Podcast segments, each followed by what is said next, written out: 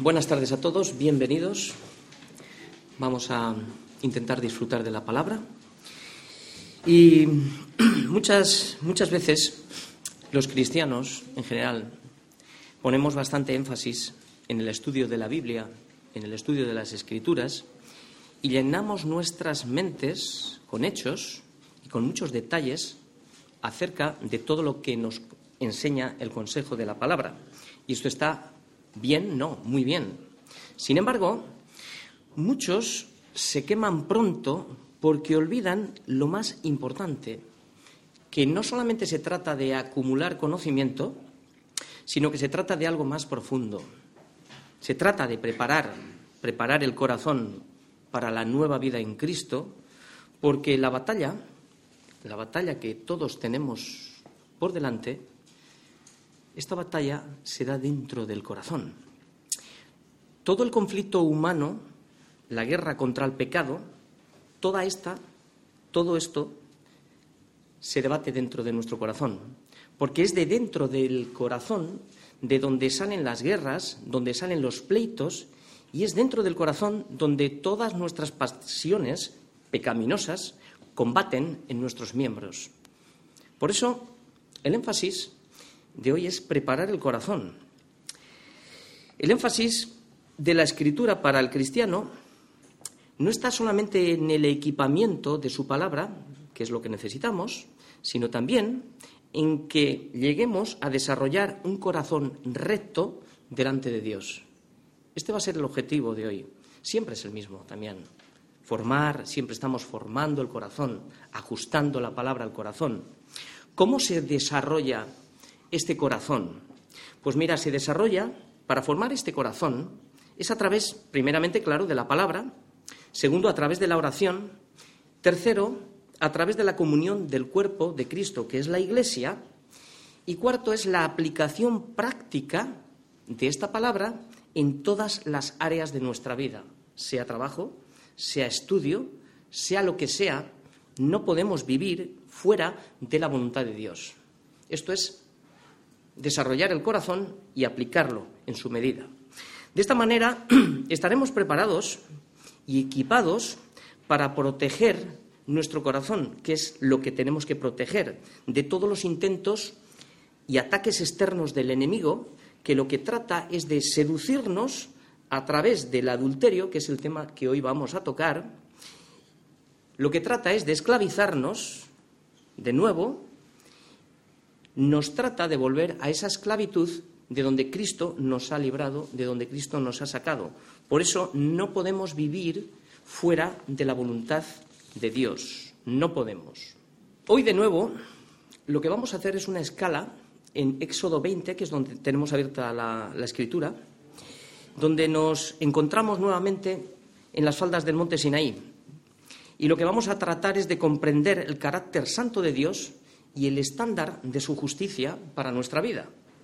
Y no solamente esto, sino también tratar de entender el espíritu de la letra para renovar nuestro entendimiento y nuestra forma de vida, porque de esto se trata, no solamente de escuchar, no siendo solamente oidores, sino hacedores de la palabra, para conocer al Señor mucho más profundamente, para que desarrollemos el corazón, que es de lo que estamos hablando hoy, y de una relación íntima con el Señor, porque en esto consiste nuestra vida, en esto consiste.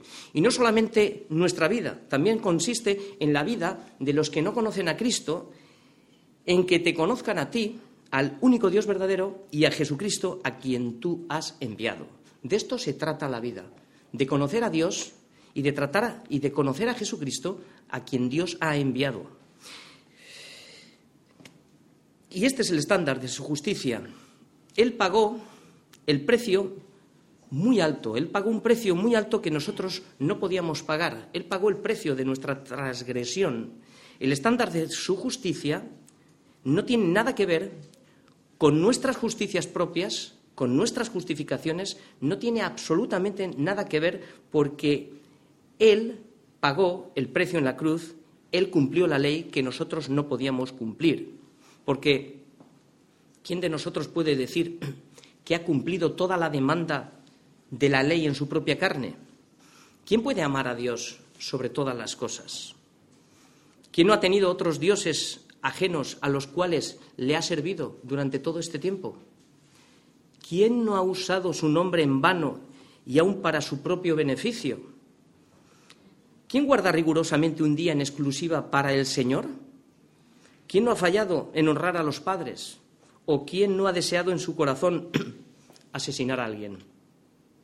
¿Quién de nosotros no ha deseado a la mujer de su prójimo? Ante tal demanda de la ley, el corazón del hombre no puede responder a eso. El Señor, ¿qué es lo que hizo? El Señor encerró todo esto bajo pecado. ¿Para qué? Para que la promesa, que es por la fe en Jesucristo, fuese dado a los creyentes. O sea, que todo esto es por gracia. No podíamos cumplir absolutamente nada. Esto es la promesa que el Señor nos da solamente a través de la fe en Jesucristo. De manera que el Señor ha provisto ha provisto un camino nuevo a través de Cristo para socorrer a todas las almas perdidas que reconocen su incapacidad, que reconocen su pecado y que se ven tan incapacitadas que no pueden cumplir la ley. Por tanto, para que lleguemos a entender y para que lleguemos a comprender la belleza de la ley, vamos a escuchar de nuevo hasta el versículo que nos toca hoy, vamos a escuchar todos los diez mandamientos, lo que el Señor habló en el monte Sinaí, porque los diez mandamientos es la palabra de Dios y en ella se encuentran el espíritu de la letra, que es lo que trata de transformar nuestra vida para que entendamos cuál es el carácter del Señor. Las palabras que Dios habló para el pueblo dice así, conozcamos el carácter santo de Dios. Yo soy Yahvé tu Dios, que te saqué de la tierra de Egipto, de casa de servidumbre. Primer mandamiento, no tendrás dioses ajenos delante de mí. Segundo mandamiento, no te harás imagen ni ninguna semejanza de lo que está arriba en el cielo, ni abajo en la tierra, ni en las aguas debajo de la tierra. No te inclinarás a ellas ni las honrarás. porque yo soy Yahvé tu Dios, fuerte de celoso, que visito la maldad de los padres sobre los hijos de los hombres hasta la tercera y la cuarta generación de los que me aborrecen. Y hago misericordia a millares, a los que me aman y guardan mis mandamientos. El tercer mandamiento es no tomarás en nombre de Yahvé tu Dios en vano, porque no dará por inocente Yahvé al que tomare su nombre en vano. El cuarto mandamiento, acuérdate de la ley, acuérdate del día de reposo para santificarlo. Seis días trabajarás y harás toda tu obra, mas el séptimo día es reposo para Yahvé tu Dios. No hagas en él obra alguna, tú, ni tu hijo, ni tu hija, ni tu siervo, ni tu criada, ni tu bestia, ni tu extranjero que está dentro de tus puertas, porque en seis días hizo Yahvé los cielos y la tierra, el mar, y todas las cosas que en ellos hay, y reposó el séptimo día, por tanto, Yahvé bendijo el día de reposo y lo santificó. El quinto mandamiento vimos que es honra a tu padre y a tu madre para que tus días se alarguen en la tierra que Yahvé tu Dios te da. El sexto mandamiento, que fue el último que vimos, es no matarás. Y el mandamiento que nos toca hoy es no cometerás adulterio. Por tanto, es nuestra responsabilidad mantener nuestra vida en santidad ¿Cómo lo vamos a hacer? Usando toda la provisión y todos los medios que Dios pone a nuestro alcance para que su propósito sea cumplido en cada uno de nosotros. Para que podamos ser instrumentos santificados que Dios pueda usar, ¿para qué? Para la gloria y la honra de su nombre. Si no, no nos va a usar. Por eso, protege tu corazón, porque del corazón salen los malos pensamientos. Éxodo 20:14. El objetivo de hoy, el objetivo al que caminamos hoy es entender que el adulterio afecta no solamente al cuerpo físico, sino también a nuestro corazón, afecta a nuestro matrimonio y afecta a nuestra relación con Cristo y con la Iglesia. Este es el objetivo. Y el esquema que vamos a ver sencillito. Vamos a ver primeramente cómo afecta el pecado de adulterio al corazón y al cuerpo. Luego vamos a ver cómo afecta el pecado de adulterio al matrimonio. Y luego vamos a ver cómo nos podemos proteger contra esta enfermedad. Estos tres puntos son los que vamos a tocar hoy. Primeramente vamos a ver cuál es la definición, para que nos situemos un poquito, cuál es la definición de lo que es adulterio. Adulterar, básicamente, es alterar o falsear la pureza, es decir, añadir algo que es ajeno o impropio. Se puede adulterar cualquier cosa, desde la comida hasta el oro se puede adulterar. Sin embargo, adulterar el corazón y el cuerpo es mucho más grave, porque esto es falsear la pureza. Y esto es un ataque directo contra la imagen de Dios. Porque recordar, nosotros somos hechos imagen de Dios. Esto es lo que el pecado de adulterio ha hecho en nosotros, alterar y falsear nuestro corazón. La raíz de este pecado, ¿cuál es? La concupiscencia. ¿De dónde viene? Desde la caída. Desde la caída, la santidad de Adán se convirtió en concupiscencia y esta se ha convertido hoy en el enemigo directo de nuestras almas, la concupiscencia. Antes de comenzar con el alcance del mandamiento y explicar, hay una seria advertencia para que podamos identificar cada uno de nosotros las maquinaciones del diablo y también las maquinaciones de nuestro corazón, no siendo que algunos creyendo haberlo alcanzado, haber alcanzado la salvación, al final sean desechados y terminen escuchando la sentencia, apartaos de mí, hacedores de maldad. Pues muy bien, como en cada una de las predicaciones que vemos, la vida del cristiano se compone siempre de una carrera. Todos salimos en una carrera, todos salimos a correr, ¿no? Y toda carrera, claro, tiene una meta a la que hay que llegar. En esta carrera nos vamos a encontrar, durante toda nuestra vida, porque dura la carrera, nos vamos a encontrar con muchos obstáculos en el camino y una continua lucha contra el pecado y la carne. Así presenta Pablo la vida de un cristiano. La presenta de esta forma, como la vida de un corredor que se prepara y lucha con el propósito de llegar a la meta. ¿Para qué? Para llevarse el premio. Y nos advierte que tengamos cuidado, que no dejemos de entrenarnos duramente cada día. O sea, el entrenamiento es duramente cada día. No estamos aquí de... No, no, el pecado es muy grave. Nos tenemos que entrenar duramente. No siendo que, habiendo sido, fijaos bien lo que voy a decir, habiendo sido instrumentos de Cristo por años y habiendo colaborado para la salvación de otras personas, terminemos siendo eliminados de la carrera. Esto es lo que dice Pablo en 1 Corintios 1, del 9 al 25. Dice, todo aquel que lucha, todo aquel que lucha se abstiene. Ahora está hablando de los corredores del mundo, los que hacen, los que juegan, los que corren, ¿vale? Ellos a la verdad para recibir una corona corruptible. Pero nosotros, nuestra carrera es diferente es para recibir una, corona incorruptible. Así que dice Pablo de sí mismo, y es lo que nosotros debemos decir de sí, de nosotros mismos, dice así que yo de esta manera corro. ¿De qué manera corre Pablo?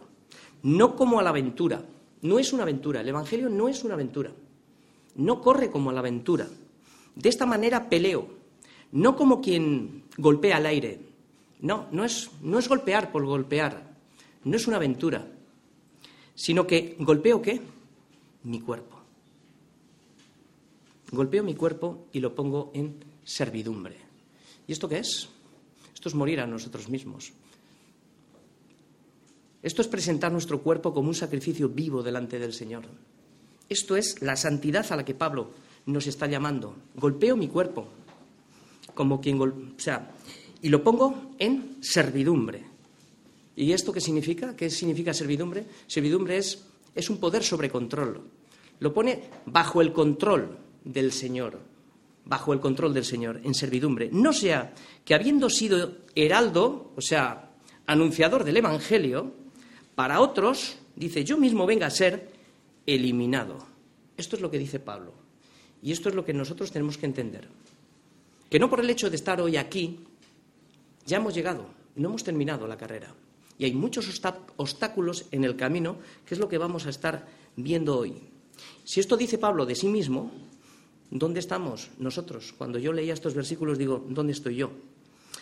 Lo que vamos a ver ahora son dos tipos de adulterio.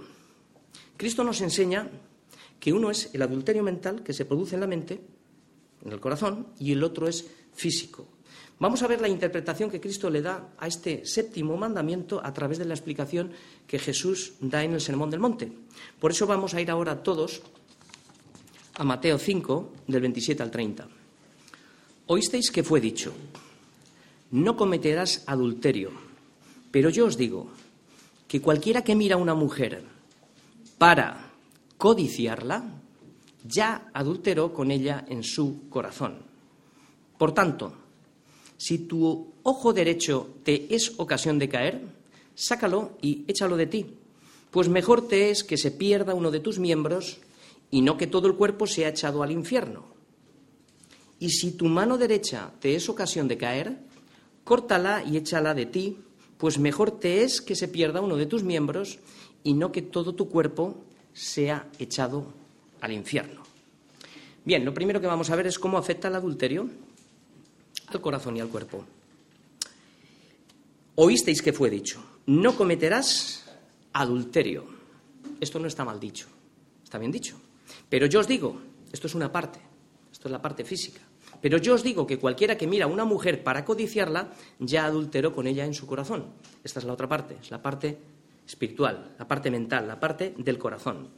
Como siempre Jesús comienza identificando primeramente el problema, y luego pasa a resolverlo. Este era otro de los errores de interpretación de los escribas y de los fariseos. ¿Qué era lo que enseñaban? Pues enseñaba que el pecado de adulterio solo se cometía cuando se llegaba al acto físico de no cometerás adulterio. No importaba si el corazón ardía de deseos de concupiscencia o de lascivia o cualquier otro síntoma. Eso no importaba, porque eso no se veía.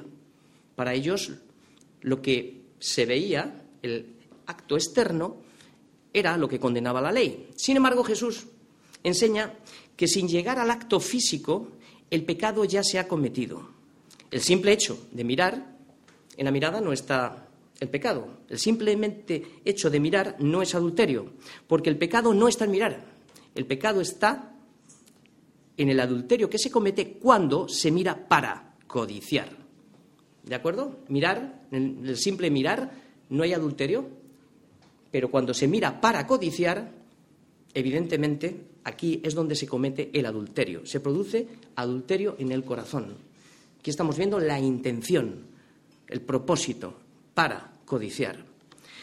Debemos de, entender tres cosas de este versículo. Son las siguientes. La puerta de entrada del adulterio es el ojo. ¿Qué tenemos que hacer? Cerrarla. No vamos a ir ciegos por la calle, evidentemente. Vamos por la calle y vas a ver una mujer y vas a ver un hombre y vas a ver lo que tengas que ver, evidentemente. Pero tú sabes cuándo tienes que dejar de mirar y cuándo tienes que torcer la vista. Esto te lo indica el termómetro que tenemos en nuestro corazón y en nuestra conciencia. ¿De acuerdo? No vamos a ir ciegos.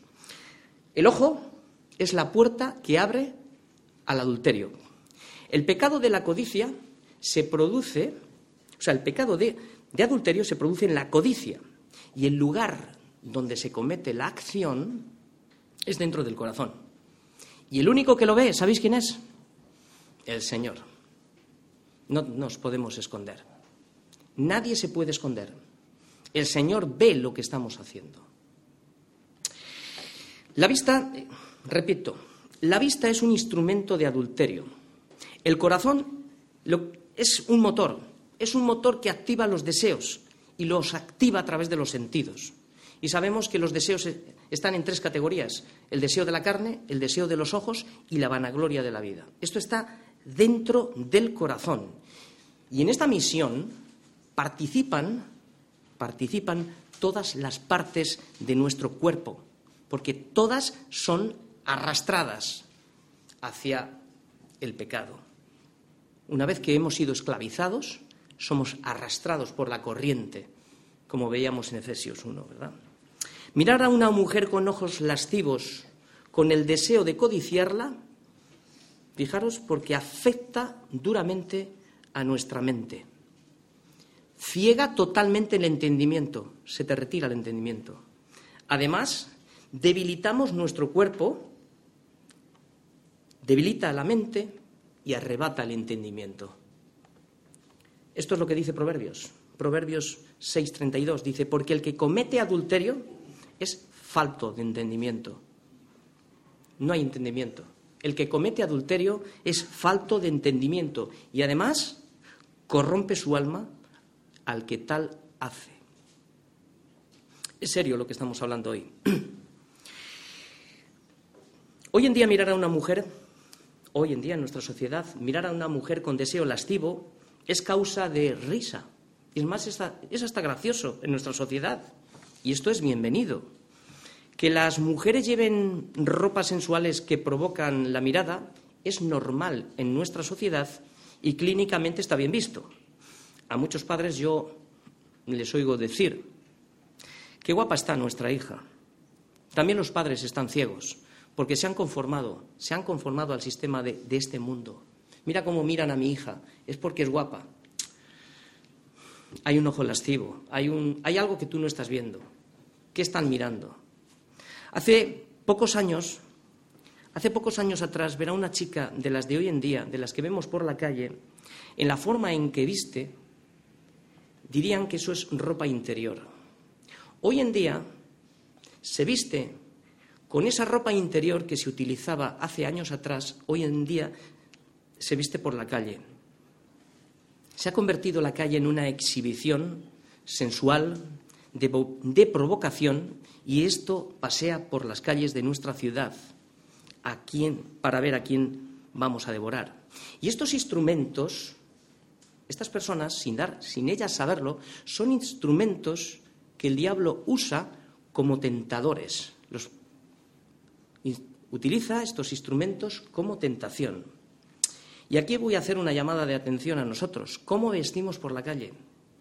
¿Caemos en el error de ciertas modas? ¿Somos piedra de tropiezo para otros? ¿O portamos el atuendo del Evangelio que santifica nuestro cuerpo? Sabemos que el corazón, el corazón es engañoso, engañoso y perverso, como nos dice Jeremías. Por eso cuando nos dejamos engañar, el adulterio, cuando nos dejamos engañar, porque nuestro corazón nos está dando, eh, nos está incitando por la atracción, ¿vale? Cuando nos dejamos engañar, el adulterio entra con gozo en los deseos de la mente, pero su salida lo hace, lo hace con mucha tristeza y sobre todo si este acto se convierte en algo físico, porque el deleite todos sabemos que dura muy poco pero el tormento, el tormento dura toda una eternidad. Y no solamente eso, hay un pago. Y hay un pago también en vida. No solamente hay un pago en la eternidad a las personas, los que no se hayan arrepentido, estamos hablando, ¿no? Hay un pago en vida. El hombre hoy se ríe y dice, comamos y bebamos y disfrutemos de los placeres que nos da la vida, porque de cierto sabemos que vamos a morir. Esto lo tiene muy claro y todo el mundo sabe que va a morir. Pero qué terrible es que en el día que menos se lo espere su pie resbalará y el que mora en los cielos se reirá. El Señor se burlará de ellos. Estamos hablando de los que no se han arrepentido y siguen practicando el pecado. Ahora, ¿cómo se produce? Ya hemos dicho varias formas de cómo se produce, pero vamos a indagar un poco más. ¿Cómo se produce el adulterio en la mente y cómo afecta a nuestro cuerpo? Lo voy a explicar a través de Santiago. Santiago 1 del 13 al 15. Dice Santiago que cuando alguno es tentado, no diga que es tentado de parte de Dios. ¿Por qué? Porque Dios no puede ser tentado por el mal, ni él tienta a nadie. Sino que cada uno es tentado cuando de su propia concupiscencia es atraído y seducido. Entonces, la concupiscencia, que está dentro de nosotros, después que ha concebido el pecado en nuestra mente, da a luz el pecado. Y el pecado, siendo consumado, da a luz la muerte. Oye, ¿por qué pecamos? Sencillamente, pecamos porque somos pecadores. porque el pecado está en nuestros miembros. Y el pecado se activa a través de la tentación. El que nos tienta es el tentador y este es el diablo. ¿Qué es lo que hace? Él ejerce una influencia de atracción desde fuera, se comporta como, él se comporta como un león rugiente. ¿Qué es un león? Un león eh, rugiente está hambriento de una presa. Y el diablo, pues tiene una estrategia, igual que los animales en el campo, tienen su estrategia para coger a la presa. Él te observa, te observa dónde estás, o sea, te observa tus... No puede entrar en tu corazón, pero te observa lo que haces, te observa, te estudia, te sigue hasta donde está tu guarida y te espera, no tiene prisa, y espera el momento en el que te puede devorar. Así trabaja el diablo. Por eso cada uno de nosotros es tentado cuando es atraído y seducido por su propia concupiscencia. O sea que el deseo, el deseo está en nosotros, pero brota cuando el diablo nos pone los cebos de la caña de pescar. Estos son como dos cebos en una caña de pescar, la atracción y la seducción. ¿Qué está haciendo aquí Santiago? Está usando la ilustración de un pez. El pez, ¿qué es lo que hace el pez? Cuando le pones la carne, echas el cebo, al, o sea, pones la caña de pescar en el mar, eh, el pez que ¿Qué es lo que ve? El pez ve la carnada, o sea, ve la carne. ¿Qué es lo que no ve? No ve el anzuelo. No ve el anzuelo. Y es que en el momento que muerda el pez no le va a salir gratis la carne que va a comer, porque el anzuelo lo va a matar y repentinamente, al morder, va a ser arrastrado y reducido a un bocado de pan. Así es el hombre. Así somos nosotros. Nuestra concupiscencia, cuando es atraída y seducida, terminamos concibiendo y dando a luz, igual que la embarazada, un hijo. Pero ¿cómo se llama este hijo?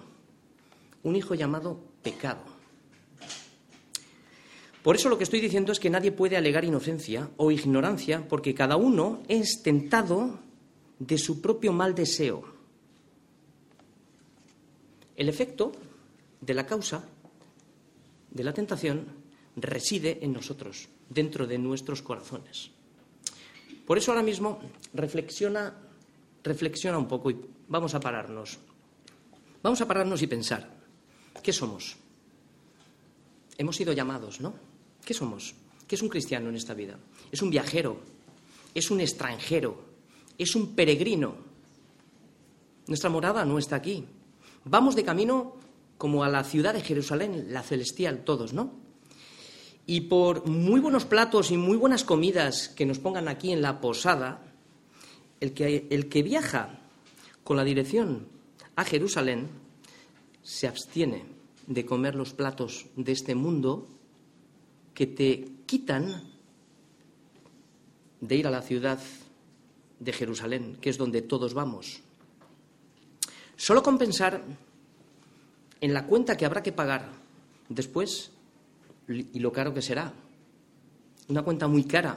¿Quién pagará esta cuenta? Esta cuenta, esta cuenta la va a pagar el alma. El alma va a pagar esta cuenta. Siempre hablamos si no se ha arrepentido. Y rendirse a una muerte eterna que de cierto será segura. Por eso no podemos echarle la culpa a Dios de las cosas que nos han sucedido. No es ni la mujer que me diste, ni el sitio en el que estaba, que no tenía que estar, ni la serpiente que me engañó. El pecado de adulterio se comete de varias formas. Mira, la primera es consciente. Somos conscientes. Somos conscientes de lo que estamos haciendo. Y más, nosotros que estamos siendo predicados continuamente, ¿no? Porque Adán y Eva lo sabían fueron advertidos. Fueron advertidos. Ellos lo sabían. O sea, el pecado primero es consciente, luego se concibe en la mente. El veneno de la serpiente sembró su semilla. El pecado se siembra. Y se siembra, como hemos visto, en la mente. ¿Qué pasa luego? Que somos, somos conscientes de lo que hacemos consentimos la voluntad de lo que hacemos. Es decir, nadie te obligó, nadie te puso una pistola en la cabeza para cometer el acto en sí. Seguidamente lo materializa el acto físico. La, mano derecha de de Eva tomó la manzana. Se materializa voluntariamente el acto porque el ojo, el ojo vio la mano ejecutó la acción. ¿Y la cuenta quién la paga? ¿Quién pagó esta cuenta? La pagamos todos. La paga del pecado es muerte. Y esto es lo que nos ha costado a todos. ¿Cómo afecta el pecado de adulterio en el matrimonio? Es lo que vamos a ver ahora. Pero antes de ver cómo afecta, lo primero que debemos de saber, lo primero que debemos de saber es qué es el matrimonio. El matrimonio no es una institución humana, sino divina. El matrimonio no ha sido pensado por la mente humana ni por el hombre, sino el matrimonio fue determinado por Dios y fue creado y determinado conforme a su pensamiento, lo que él pensó. Y dijo, no es bueno que el hombre esté solo, le haré ayuda idónea. Dios mismo determinó el carácter del matrimonio, cómo debía de ser. Partimos de que es un acto voluntario y también partimos de la base que el matrimonio jamás deberá ser en yugo desigual. ¿Por qué? Porque ¿qué comunión tiene la luz con las tinieblas? Ninguna, ¿no? Dios instituyó el matrimonio. Génesis 2.24 dice, por tanto, dejará el hombre a su padre y a su madre y se unirá a su mujer y serán una sola carne.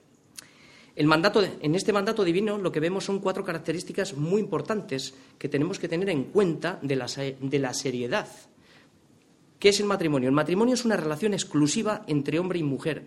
Es decir, un solo hombre y una sola mujer. El resto de las cosas que vemos en la sociedad, llamarlas de otra forma, porque esto es un atentado contra el matrimonio. El matrimonio es un solo hombre y una sola mujer. El matrimonio es una nueva relación de familiaridad, es decir, cada uno de los cónyuges dice, deja a su padre y deja a su madre y se une a su mujer.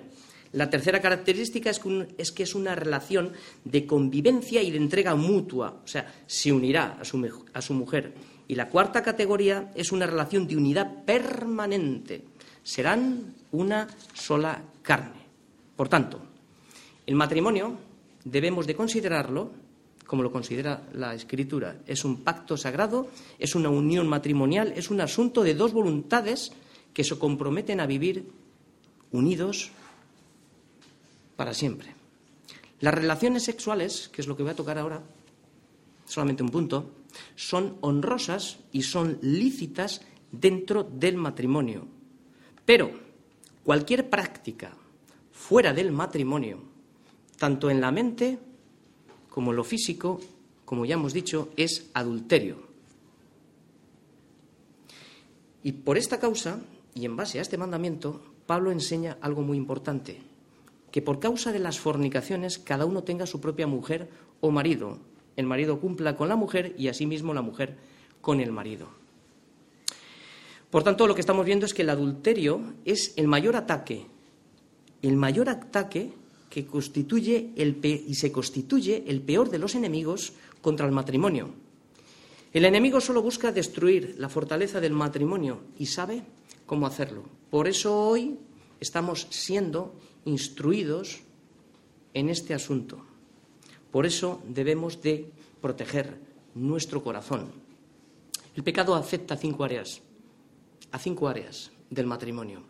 Afecta al pacto matrimonial, afecta al voto de la lealtad en el matrimonio, afecta a la relación matrimonial. Y si hay hijos, si hay hijos, ellos cargan con las consecuencias del pecado porque se transmite de generación en generación afecta a la familia porque crea divisiones.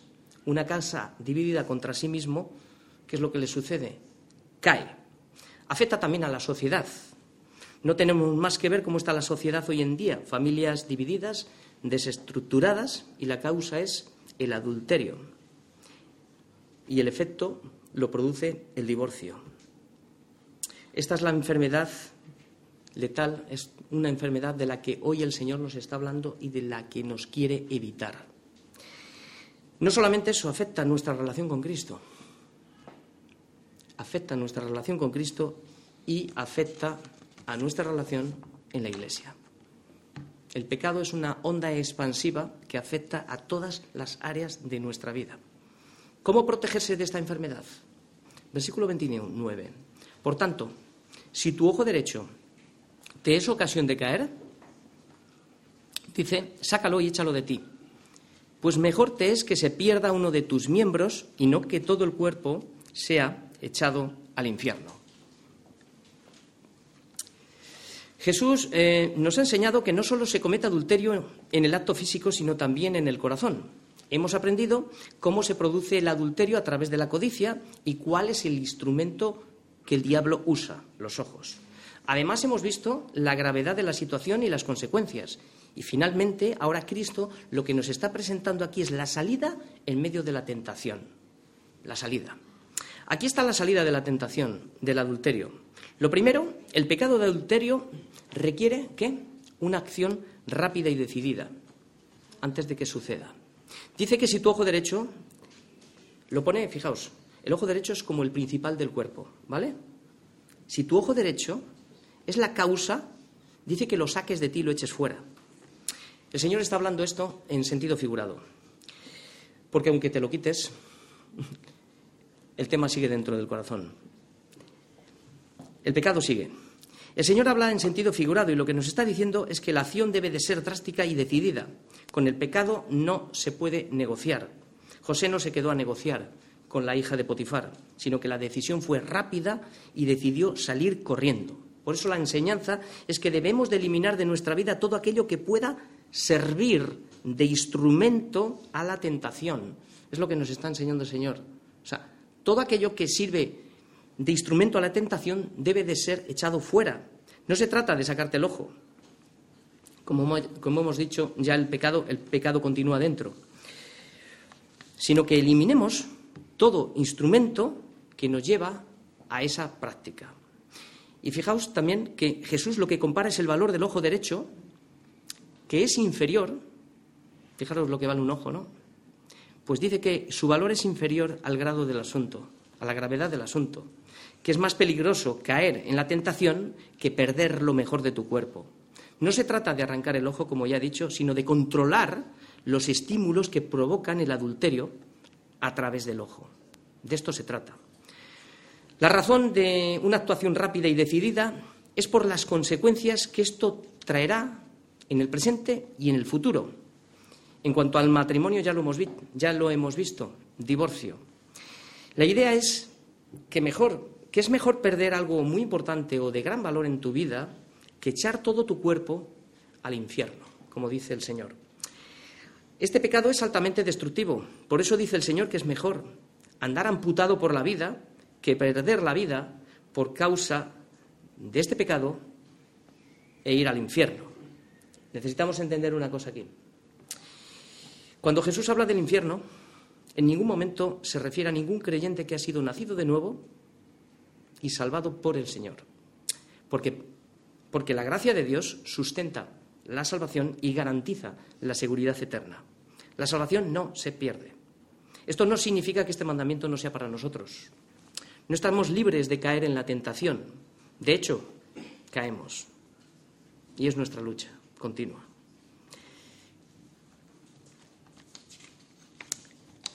La segunda ilustración que vamos a y es la última, que el Señor nos habla, es de nuestra mano derecha. Es otro miembro importante de nuestro cuerpo. Es la fortaleza. Pónese la mano derecha. Si tu mano derecha te es ocasión de caer, córtala y échala de ti, pues mejor te es que se pierda uno de tus miembros y no que todo tu cuerpo sea echado al infierno. Por tanto, el pecado tiene, como hemos visto, el pecado tiene un camino y una estructura. Primeramente, el deseo comienza en el corazón. Este activa a través del ojo la codicia y la mano ejecuta la acción. ¿Lo veis? La mano derecha es como la figura de poder y la fortaleza en acción. Por tanto, la cirugía que tenemos que hacer aquí y aplicar es radical. No te puedes quedar ahí a negociar. No podemos. Y no, no se puede, porque el corazón nos va a engañar. Este es el mismo caso que le ocurrió a David. Con los ojos vio a, vio a la mujer de Urias, con el corazón codició y finalmente la tomó con su mano. ¿Cuáles fueron las consecuencias del pecado de adulterio? Consecuencias del pecado de adulterio. Porque a David esto no le salió gratis. La factura a pagar fue muy cara, trajo duras consecuencias. Debido al adulterio de David murieron cuatro personas. Murió Urias, murió el niño que nació, murió Amnón, Absalón. Por tanto, ¿qué es lo que hace el adulterio? Mata. El adulterio mata. Hay disciplinas en la vida presente a causa del pecado, ya lo sabemos todos. Pero el pecado mata. Voy a terminar con unos consejos prácticos para nuestra vida de aplicación. ¿Qué tenemos que hacer? Cierra la puerta al adulterio. ¿Cómo la vamos a cerrar? Pues gran parte del pecado hemos visto hoy que viene a través de los ojos. Estamos hablando del adulterio. Por eso, vigila tus ojos. Vigilemos nuestros ojos. El ojo nos tienta la imaginación y la imaginación termina obrando en el corazón. ¿Vale? Por ahí empezamos. Vigila también más cosas. Vamos a vigilar más cosas. Vigila las conversaciones y las palabras que salen de nuestra boca. Los chistes picantes, pues no son inocentes, porque las malas conversaciones corrompen las buenas costumbres. Vigila sobre todo, sobre todo vigila tu corazón, sobre todo. Sobre toda cosa guardada guarda tu corazón, porque de él mana la vida. Como decía el salmista, en mi corazón lo que quiero guardar son, es toda tu palabra, son tus dichos, con el propósito de qué? De no pecar contra ti. A ver si nosotros tenemos este mismo deseo que tenía el salmista, David, en el Salmo 119. Vigilemos la manera de vestir, sobre todo las mujeres, no siendo que terminemos siendo instrumentos de tentación y de piedra de tropiezo a otros. En vez de ser portadores del Evangelio, sin darnos cuenta, seamos portadores de tentación. Vigilemos también las malas compañías, porque el pecado de otros se termina contagiando a nosotros también. Estamos hablando todo el tiempo de santidad, de guardar, de guardar nuestro corazón. Vigila las imágenes, las revistas lascivas, la, lectura que estimula, la televisión, el Internet. No digas esto no me afecta. Aquí voy a puntualizar en una frase que oí hace tiempo que dice que somos lo que somos cuando nadie nos ve, pero el Señor nos ve. ¿Tomará el hombre fuego en su seno sin que sus vestiduras ardan? ¿Andará el hombre sobre brasa sin que sus pies se quemen? Imposible. Vigila la ociosidad, porque la ociosidad fue la causa de la sodomía y de la impureza. Finalmente, esforcémonos en albergar el temor de Dios en nuestros corazones, porque con el temor de Dios los hombres, fijaos, con el temor de Dios los hombres se apartan del mal es un gran antídoto para nuestra alma. El temor de Dios es como, como un guardián de nuestra alma. Deleitémonos en la palabra de Dios, porque el que no se deleita en ella es que ha encontrado algo mejor fuera de ella. El sentido de este mandamiento es que no solo debemos de manchar nuestros cuerpos con el adulterio, sino que también debemos de mantener la pureza de nuestra mente. La santidad en el cristiano no es una opción, no es una opción, sino es una forma de vida que alcanza todas las áreas en, las que nos movemos. Porque nosotros no somos santos por una imposición, ni siquiera somos santos por convicción, no. Somos santos porque hemos nacido de nuevo, no por otra causa. Somos santos porque tenemos una relación íntima con Cristo y a través de esta relación Él nos capacita para ser santos. Y el Espíritu Santo reproduce a Jesucristo en nosotros para que en todo, en todo lo que hagamos, seamos semejantes a Él. Por eso, solo podemos ser santos cuando de verdad se vive a Cristo en nuestras vidas. Podemos decir, porque para mí el vivir es Cristo, y termino. Palabras de aliento. Finalmente recordamos que allí, donde está la ley, allí también está el Evangelio de la gracia. Porque La ley, por medio de Moisés, fue dada, pero la gracia y la verdad vinieron por Jesucristo. Si pensamos que no habíamos cometido adulterio, la Escritura hoy nos revela a todos que hemos cometido adulterio. Todos somos adúlteros de una forma o de otra.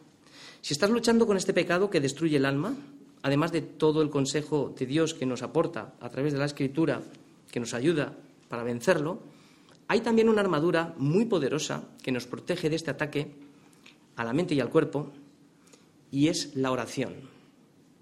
La oración es una armadura muy importante para nuestra vida. Fíjate, Lutero aconsejó a una mujer que cuando sienta que la concupiscencia brota en su corazón, se pusiera a orar. La oración es, es la mejor armadura y la mejor defensa para apagar el fuego salvaje de la concupiscencia cuando arde en el corazón. ¿Por qué no dice que si la oración echaba demonios, ¿por qué no habrá de echar fuera las concupiscencias que provienen del diablo? Si hay alguien que todavía sigue viviendo fuera de la voluntad de Dios y no conoce a Jesucristo, pues hoy, como cada vez que se predica la palabra es tiempo de reconciliarse con el Señor y de ponernos a cuenta. Porque si confesamos, si confesamos nuestros pecados, da igual que hayas sido un adúltero, que hayas sido, que estés divorciado, que hayas, que hayas matado a un niño en tu vientre, que no sé, que hayamos hecho cantidad de atrocidades antes de venir a Cristo, la sangre de Cristo perdona todos nuestros pecados y tiene la capacidad de limpiarnos de toda maldad si realmente hay un arrepentimiento de verdad. Que así sea. Amén.